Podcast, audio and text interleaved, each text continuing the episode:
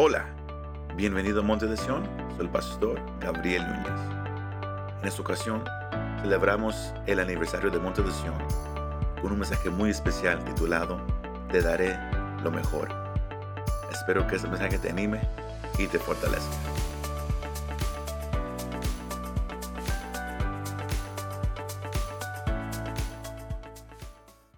Iglesia, hoy, hoy les quiero, es, no es un resumen, pero es, es algo similar. Es, ah, estaba en oración ah, ah, buscando cuál es, la, cuál es el mensaje para este primer domingo de julio, ese primer mensaje para este nuevo año aquí en Monte de Sion. Y el Señor me llevó a, a un resumen de la palabra que Él le dio a la iglesia para, para iniciar el 2023. Y la palabra que Él le dio a la iglesia, en caso si alguien se- no se recuerda o no ha estado aquí, es la palabra incondicional.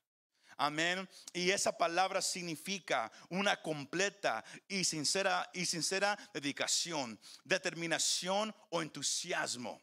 Pero el- cuando alguien da- todo incondicionalmente o en inglés wholeheartedly, eso también es marcado por un compromiso que es completamente sincero. No hay reserva, no hay vacilación, uno se entrega completo, se entrega con todo lo que tiene. Y es la palabra que el Señor le, dio a esa iglesia para iniciar este año y es la palabra que Él quiere que usted recuerde al, comenzar este nuevo año como iglesia. Y al yo, al yo me- meditar en esta palabra eh, y, y, ah, y luego en este pasaje, que fue el pasaje que el, que el Señor dio años atrás, cuando Él dio la visión pa- pa- para esta nueva etapa como iglesia. Y es algo que yo quiero que usted agarre. Lo hablamos el jueves en el mensaje que, compartíamos. Pero la palabra que, que yo quiero que usted agarre es que usted desee como cristiano, usted desee como hombre y mujer que, que ama al Señor. Que usted diga, Señor, lo que resta de este año, yo te daré lo mejor. I'm going to give you the best. Yo te daré lo mejor. I'm going to give you the best. Como iglesia, al comenzar un año más, Señor, en ministerio, te queremos dar lo mejor. Ese es el tema de, de- de ese corto mensaje. Te daré lo mejor. ¿Cuántos anhelan darle lo mejor al Señor? Algunos amenes, otros como, como que, que no están seguros. Pero como hablamos este jueves, el Señor tiene una forma en la cual Él quiere que la persona se, se presente ante Él. Compartíamos acerca de los dos hijos de Aarón que ellos se acercaron a ofrecerle a Dios un fuego extraño. ¿Y por qué era extraño? Porque no era el fuego que el Señor había mandado, no era la forma en cómo ellos se debían de haber presentado. Ellos se, se presentaron a su manera como ellos lo querían hacer. No les importó lo que Dios había hablado, sino ellos al presentarse no le dieron lo mejor al Señor. Y por eso el Señor usó algo drástico, los mató al instante, para dejarles saber a un pueblo que, que- que estaba, que, estaba, que estaba preparando para entrar a una promesa que Dios les había dado, que Dios tiene un, un estándar y que Él es santo y que cualquier persona que se quiera acercar ante un Dios santo, a un Dios poderoso, lo tiene que hacer en la forma y la manera que Dios ha establecido que se haga. Dios solamente recibe lo mejor. ¿Cuántos sabían eso? Dios solamente recibe y Él requiere lo mejor. Sino, sino en este pasaje, el rey David está llegando al final de su vida y él lo sabe. Pero y, el Señor le, dijo a David que él preparara a su hijo Salomón pa- para, que él tomara el lugar como rey, el, lugar como el, como el líder de una nación, no, no, no, ah, no nomás de un ejército y de un pueblo, pero también que él tomara la posición como un líder espiritual. Pero él no quería que su hijo nomás tomara y di- y dijera, ¿sabes qué? Ahora yo soy, ahora yo estoy encargado, ahora yo lo voy a hacer de mi manera, yo voy a hacer lo que yo quiero hacer. David dijo, no, no, no, no, no. El capítulo 28, el capítulo 29 son instrucciones de, de lo que Dios quería que se hiciera con todo, moviendo hacia adelante. Y el versículo 9 es un versículo que a mí eh, me gusta mucho que dice, David hablando, en cuanto a ti, Salomón, hijo mío, Aquí miramos las palabras de un padre y el deseo de él es que su hijo reconozca una cosa. Y él dice, reconoce al Dios de quién? De tu padre. Reconoce al Dios de tu padre y sírvele de todo corazón y con ánimo dispuesto. Porque el Señor escudriña todos los corazones y entiende todo intento de los pensamientos. Lo primero y lo más importante que David le da a Salomón no es que él, sea un buen rey. No, no, es como tratar a la gente. No es qué hacer con un ejército que estaba levantando. No eran leyes o, o, o, o más cosas que hacer. No el enfoque que David tenía para su hijo y el enfoque que Dios tiene para su pueblo en este nuevo año como iglesia. estamos a la mitad de, de, este año, hemos ya llegado a la segunda parte. Lo que Dios quiere es que usted recuerde lo que Dios anhela de cada uno de nosotros. Él quiere lo mejor. He wants the best. Él quiere lo mejor de ti tu mejor adoración, tu mejor oración, tu mejor esfuerzo.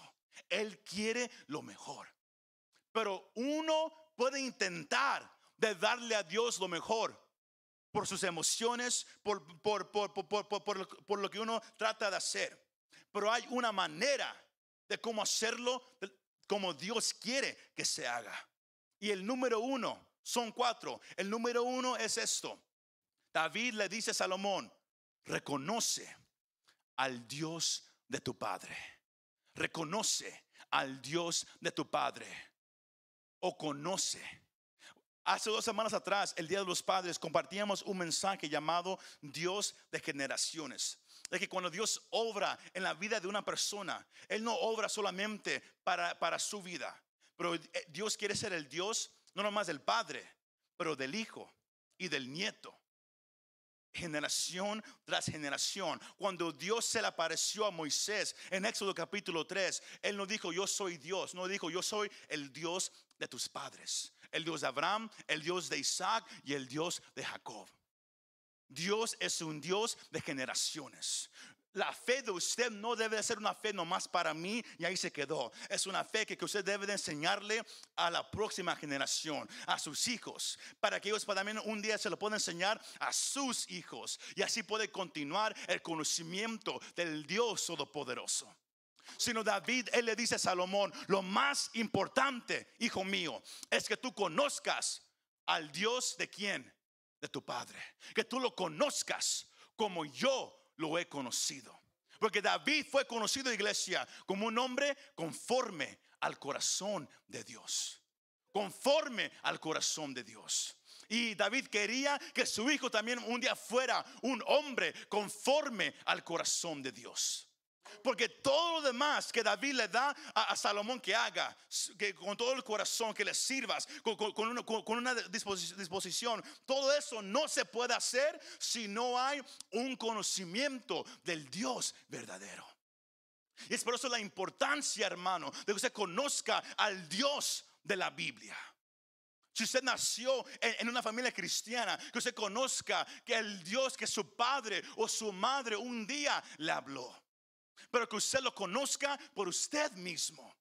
Eso fue lo que David le dijo a Salomón. Conoce al Dios de tu Padre. Él estaba llamando a su hijo a tener un, un, servicio sincero hacia Dios, que fuera un compromiso genuino, una relación real con el Dios viviente. Esa, esa, esa palabra reconoce o conoce, eh, la palabra original significa un conocimiento íntimo. No es solamente por escuchar, es por estar con la persona. Usted tiene que conocer a Dios íntimamente.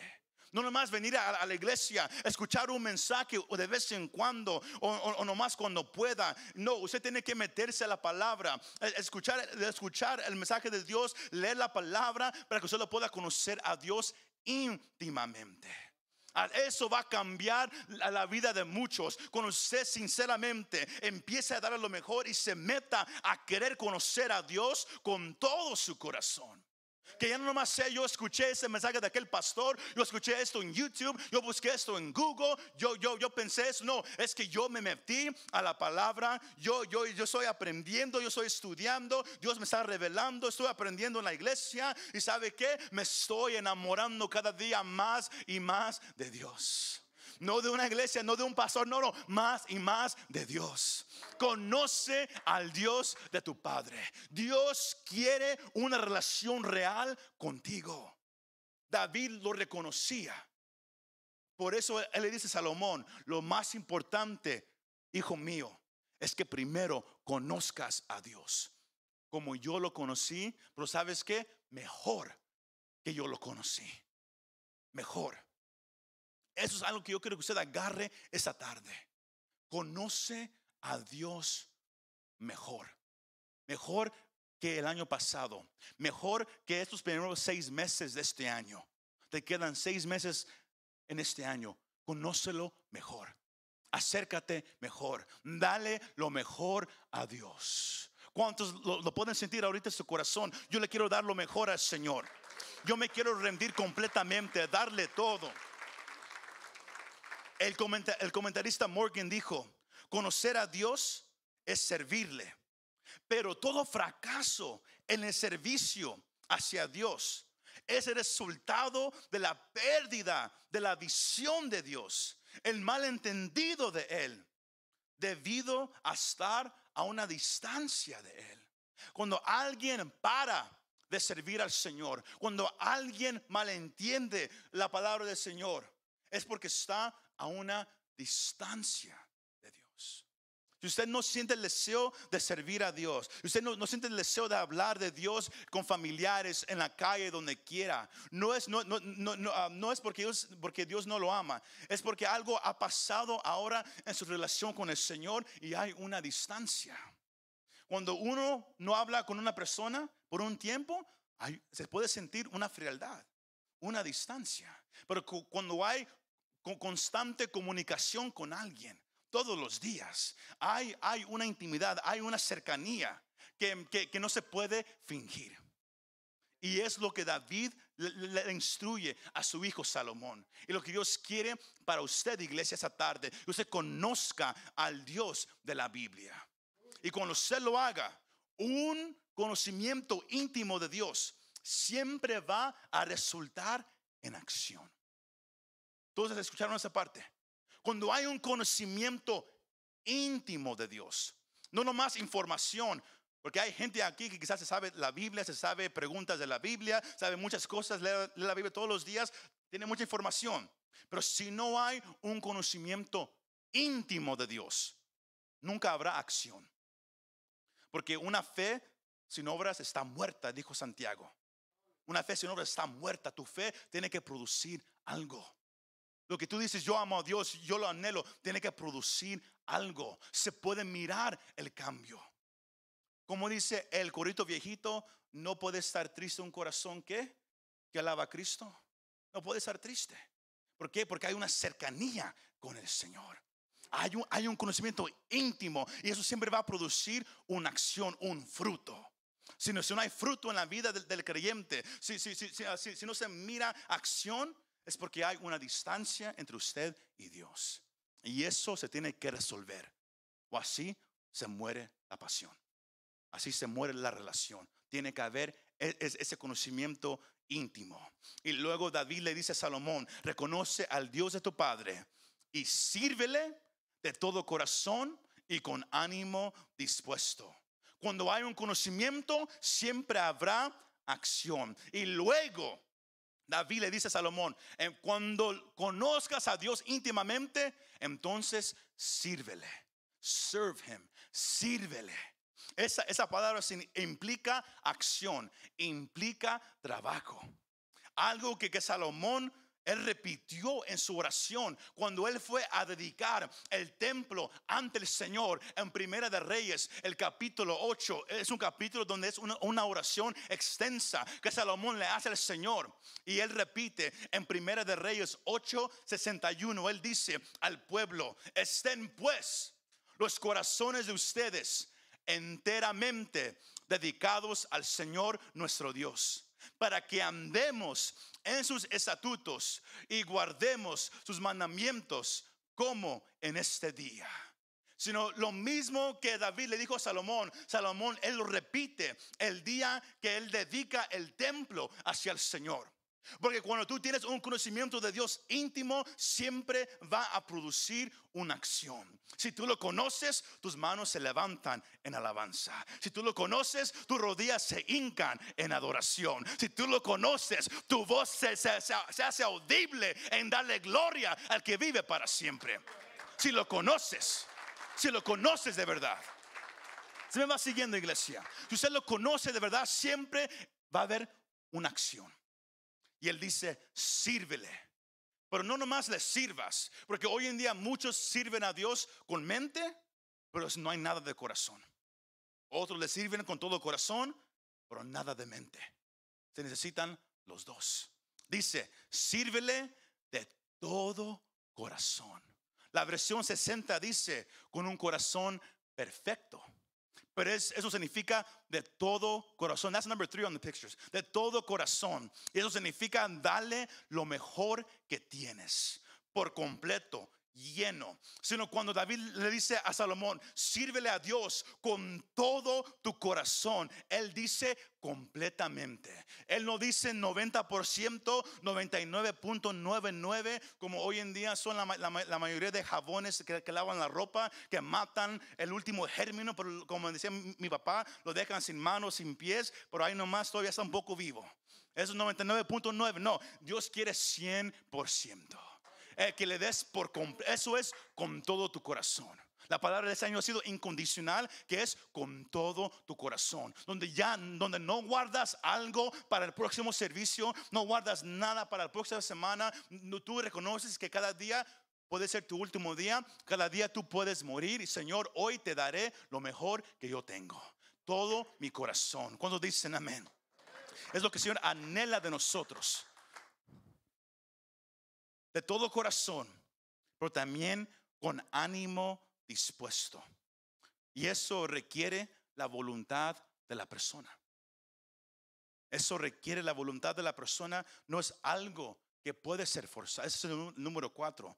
Requiere la voluntad de la persona no puede ser algo forzado. Pablo en 2 de Corintios 8:12, cuando él estaba hablando acerca de la ofrenda y el diezmo, él dice algo muy importante, dice, porque si hay buena voluntad, se acepta según lo, que, se tiene, no según lo que no se tiene. Dejando saber que, eh, eh, hablando del dinero, que si vas a dar diezmo y ofrenda, dalo con buena voluntad. Dalo porque tú lo quieres dar. No porque alguien te está forzando, no, porque alguien te está haciendo sentir mal, que buscamos 10 de 100, buscamos esto y aquello y todo ahí nomás se sienten ya obligados. No, lo que vas a hacer para el Señor tiene que ser de buena voluntad. Y es algo que, hemos repetido aquí eh, estos últimos años, que, si usted va, a venir a la iglesia, usted va a cantar, usted va a levantar, levantar las manos, nadie lo puede forzar. Tienen que ser de buena voluntad. Porque si usted lo hace forzado, Dios no lo recibe.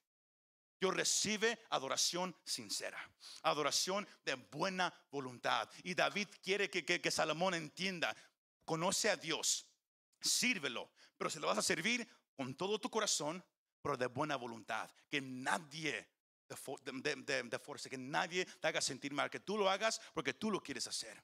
Y pero como dijimos, si usted de verdad conoce a Dios y lo conoce íntimamente, usted lo va a querer servir.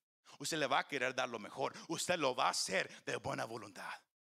Si usted se encuentra sirviendo al Señor, limpiando la iglesia, basando la máquina y dice, oh my gosh, son las nueve de la noche, hoy, hoy se acabó tarde el servicio y aún así todavía tengo que pasar la aspiradora y así está de mala voluntad, mejor ni lo haga. no, no, no porque mire algo, no, no creo que nadie piense eso, pero más un ejemplo.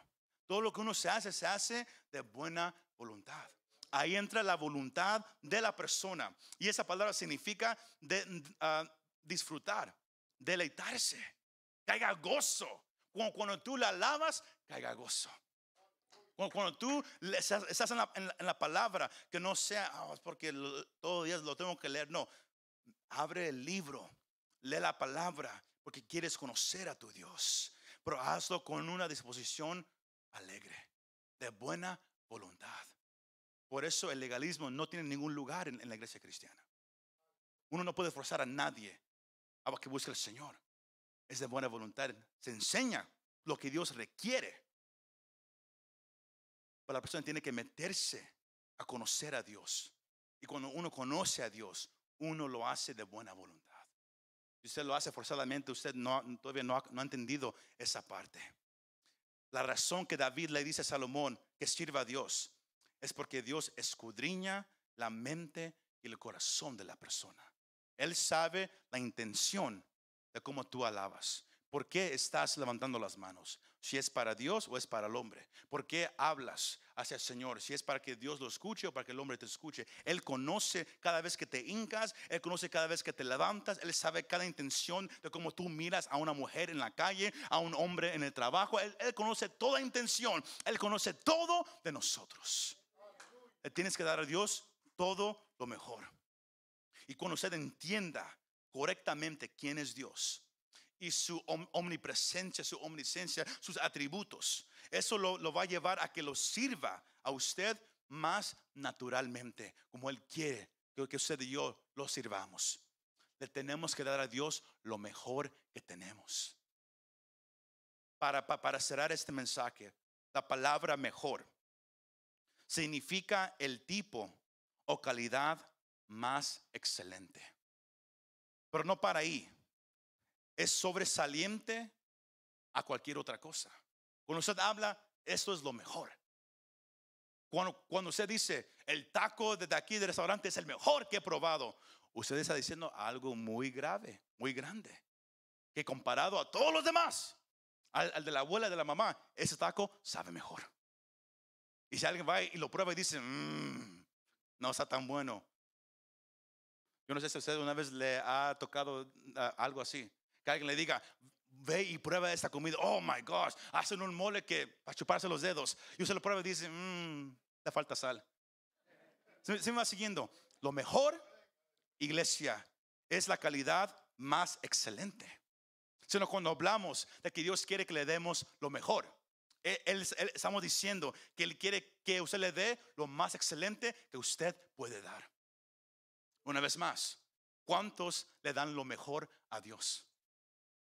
Lo, más excelente que usted le puede dar. La calidad más alta que usted le puede dar.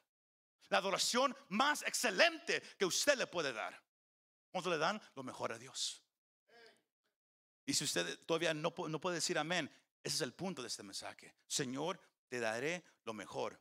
Esa es, la, clave de, este mensaje. Cuando le damos a Dios lo primero y lo mejor, no las obras, no nomás lo, lo, que nos sobró, no. Cuando le damos a Dios lo primero y lo mejor, eso muestra algo, iglesia.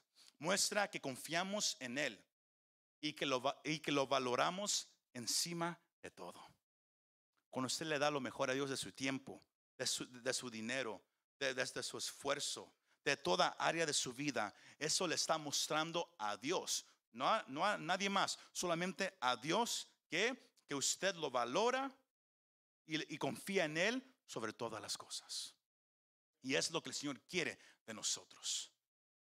Porque un día, iglesia, usted y yo estaremos delante del Señor.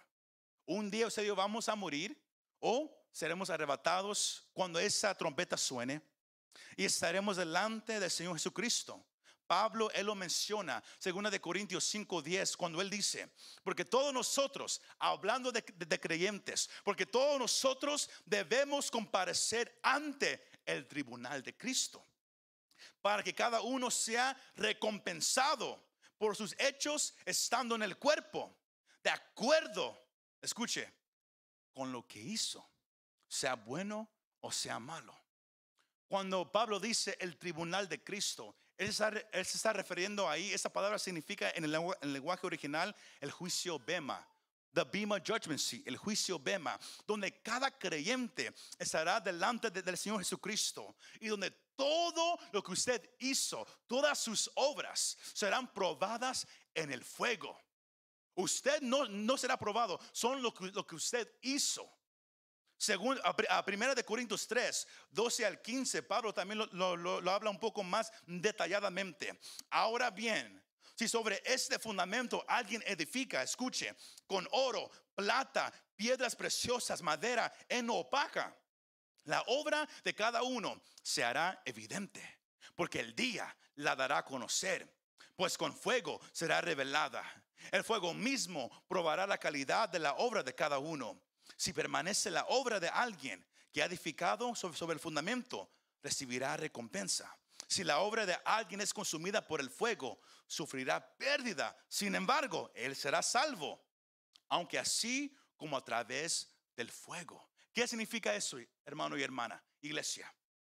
Que todo lo que usted hace en este mundo, como usted alaba, adora, las, cómo se le sirve a Dios, cómo se trata a los demás, toda obra que usted ha hecho, Dios no va a mirar la cantidad, Él va a mirar la intención. Entonces agarramos aparte. Por eso les digo, la palabra es te daré lo mejor. David, él le dijo a Salomón, puedes hacer muchas cosas, pero si, no conoces a Dios y no lo haces con todo tu corazón, con una disposición voluntaria, que tú lo quieres hacer, de nada te sirve. Pablo dice que algunos construyen con cosas preciosas. Él, menciona oro, plata o piedras preciosas. Eso significa algunos sirven a Dios de buena intención. Otros lo hacen con qué? Con madera, heno o paja. Todo eso, iglesia, se quema en el fuego. Lo hacen con mala intención. Llegan a la iglesia porque alguien los está mirando. Sirven porque lo tengo que hacer. Y Dios conoce la intención de cómo usted lo está haciendo. Usted puede venir a la iglesia todos los días, hacer muchas cosas, pero si no lo hace porque usted ama a Dios, por- por- por- porque usted lo hace voluntariamente, porque por amor hacia Él, porque usted lo conoce, eh, todo eso un día será quemado en ese fuego ante el Señor. El cristiano estará delante del Señor en el juicio Bema. El que, el que muere sin Cristo estará ante Dios en el juicio del trono blanco, donde ahí serán echados al lago de fuego para siempre. Por el cristiano también será juzgado.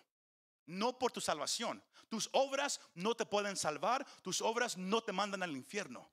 Somos salvos por la fe en Cristo Jesús. No por obras para que nadie se gloríe. Es por gracia que somos salvos, iglesia. Pero esa fe en Cristo tiene que producir fruto. Tiene que producir algo que se mire. Pero lo que haces, Pablo dice, el Señor lo va a probar en el fuego. ¿Con cuál intención ibas a la iglesia? ¿Con cuál intención alababas al Señor al frente? ¿Con cuál intención leías la Biblia? ¿Con cuál intención caminabas en la calle? ¿Con cuál intención hacías todo? Y un día será todo probado en el fuego. Y lo que no fue lo mejor, lo que no fue sincero, honesto para Dios, será quemado. Y usted puede decir, pero entonces ¿todo- todavía entraré al cielo porque soy salvo. Sí. Entonces, ¿cuál es el chiste? ¿Por, por- qué me debe de importar si, se quema o no? Aquí miro la mayoría somos de habla hispana. Toda la mayoría aquí quizás una vez ha recibido una invitación a una fiesta, ¿verdad que sí? Quizás alguien, un ejemplo, quizás alguien lo- a usted lo- le dice, ¿sabes qué? Vente el sábado a comer. Yo te invito a que vengas a mi casa a comer. Pero usted va sin nada que llevar. La mayoría dice, oh, yo me llevo un, un 12 de soda o yo llevo un regalo, algo para la persona que me invitó. Pero si usted llega sin nada, porque usted dice, nomás me invitaron a comer, porque debo de llevar algo.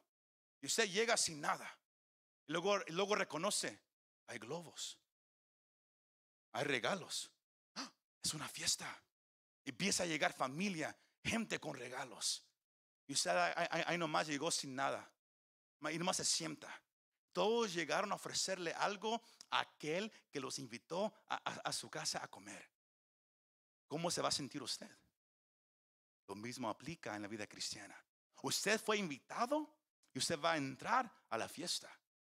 Pero usted no, pero si todo se quema en el fuego, usted no, no tendrá nada que ofrecerle a aquel que le dio la invitación.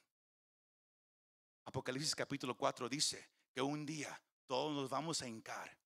Y cuando sea el tiempo de cantarle Santo, Santo, Santo, todos quitarán su corona y se la presentarán al Cordero de Dios. Y se hincarán a decirle Santo, Santo, Santo.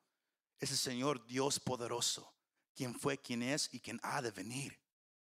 Pero si usted todo lo hizo y usted trabajó, sirvió de, varias formas, pero nunca le dio a Dios lo mejor.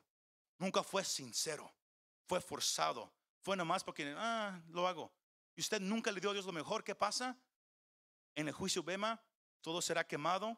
Y usted, cuando todos se hinquen ante el Señor y todos se quiten la corona y se lo ofrezcan, usted no tendrá nada que ofrecerle al Señor. Será algo triste, porque será un ejemplo de una vida que fue desperdiciada. Usted recibió la salvación, usted va a entrar a las bodas del Cordero, pero va a entrar sin nada que ofrecerle al Señor. Dios quiere que le demos lo mejor. Que cuando le sirvas, sírvele lo mejor. Que tu intención sea, Señor, tú eres la razón por la cual yo he venido. Cuando, yo, cuando usted levanta las manos, Señor, las, levanto hacia ti. Cuando yo canto, es para ti. Cuando yo me presento, es para ti. Cuando yo comparto con la gente, no es para que digan, oh, evangelista o, un título, no. Es porque yo, yo quiero dar gratuitamente lo que yo también recibí un día gratuitamente. Señor, yo te daré lo mejor. Que sea el deseo de Monte de Sion, es el deseo mío, el deseo que yo tengo para esta iglesia, lo que Dios anhela de nosotros, que le demos lo mejor. Ahora sí, una vez más, ¿cuántos anhelan darle lo mejor a Dios? Póngase de pie conmigo, iglesia, y vamos a orar. Señor, yo te quiero dar lo mejor. Usted puede empezar a orar en, cualquier momento. Pero Señor, aquí hemos llegado como iglesia. Escuchado el mensaje que tienes para nosotros, Padre, ese nuevo año. Que no venimos a ser mirados por la gente. No venimos, Señor, nomás a presentarnos, nomás por hacerlo. Que todo lo que hagamos como iglesia, lo hagamos, Señor, porque te amamos no hagamos, Señor, porque te queremos dar lo mejor. Levanta en nosotros el deseo de conocerte íntimamente, de servirte con todo el corazón, con una disposición, Señor, sincera. Que lo que cada quien hace para ti te ofrece lo mejor. Yo oro por cada persona aquí que te conoce aquellos mirando en casa, que te demos, Señor, lo mejor. Que la oración sea, Señor, I'm going to give you my best. Te daré lo mejor. Lo mejor de mi esfuerzo, lo mejor de mi tiempo, lo mejor de mis finanzas, lo mejor, Señor, de mi familia. Yo te daré lo mejor. Porque yo quiero un día poder estar delante de ti y saber que todo lo que hice fue sinceramente para ti. No fue fingido, no fue por orgullo, no fue por título, no fue porque alguien me estaba mirando, fue por amor hacia ti. Señor, levanta en esta iglesia una actitud que diga, Señor, te daremos lo mejor, lo mejor. Gracias, Señor Jesucristo. Amén y amén. Si hubiera alguien aquí presente antes de cerrar ese tiempo que todavía no conoce a Cristo como Señor y Salvador, yo le quiero dejar saber que nunca vas a poder disfrutar esta vida sin Cristo. Lo puedes buscar en alcohol, lo puedes buscar en los clubs, lo puedes buscar con, hombres o mujeres de varias formas y nunca estarás satisfecho. Porque lo que el alma requiere, lo que el alma necesita, es solamente lo que Cristo puede dar es una paz que Él da, el perdón de pecados que Él ofrece, un amor, una paz que sobrepasa todo entendimiento. Se encuentra en el Hijo de Dios, que vino a este mundo, nació de una virgen, vivió una vida perfecta, nunca pecó, fue a la cruz, murió por los pecados de la humanidad y resucitó al tercer día según las escrituras. La fe del hombre o la mujer puesta en Cristo ahí está el perdón de pecados. Ahí está la vida eterna. Porque no hay salvación en ninguna otra persona, en ninguna otra religión, más que en Cristo Jesús. Él es el camino, la verdad y la vida. Nadie puede entrar al cielo, nadie, nadie puede mirar al Padre si no es por medio de Cristo Jesús. Si hubiera alguien que dice, yo quiero a Cristo, yo necesito a Jesús, ahí donde estás, levanta la mano, aquí presente o allá en casa, y repite esta confesión de fe, que es el primer paso en tu nueva vida en Cristo Jesús. Pero confiésalo creyendo cada palabra. Dice, Señor Jesucristo, yo reconozco que sin ti yo estoy perdido. Que sin ti yo voy en camino a una separación eterna del infierno. Pero yo creo que, que tú viniste a vivir una vida perfecta y moriste en la cruz del Calvario. Y yo pongo ahora mi fe y mi confianza en lo que tú hiciste en esa cruz. Me arrepiento de mis pecados. Reconozco que soy pecador y te pido que me perdones por todo lo que yo he hecho en mi vida. Ahora ayúdame, Señor, a caminar contigo sinceramente el resto de mi vida. Gracias, Señor Jesús, por amarme. Amén y amén. Si usted ha hecho esta confesión de fe, déjenos saber para empezar a ayudarlo a caminar con el Señor. Pero iglesia, es tiempo de darle a Dios lo mejor. Muchas gracias por escuchar este mensaje. Si te gustó este mensaje, compártelo con tus amigos y familiares. Para saber más de nuestro ministerio, visítanos montedesion.com o también puedes bajar nuestra app para el teléfono. Que Dios te bendiga y nos vemos la próxima vez.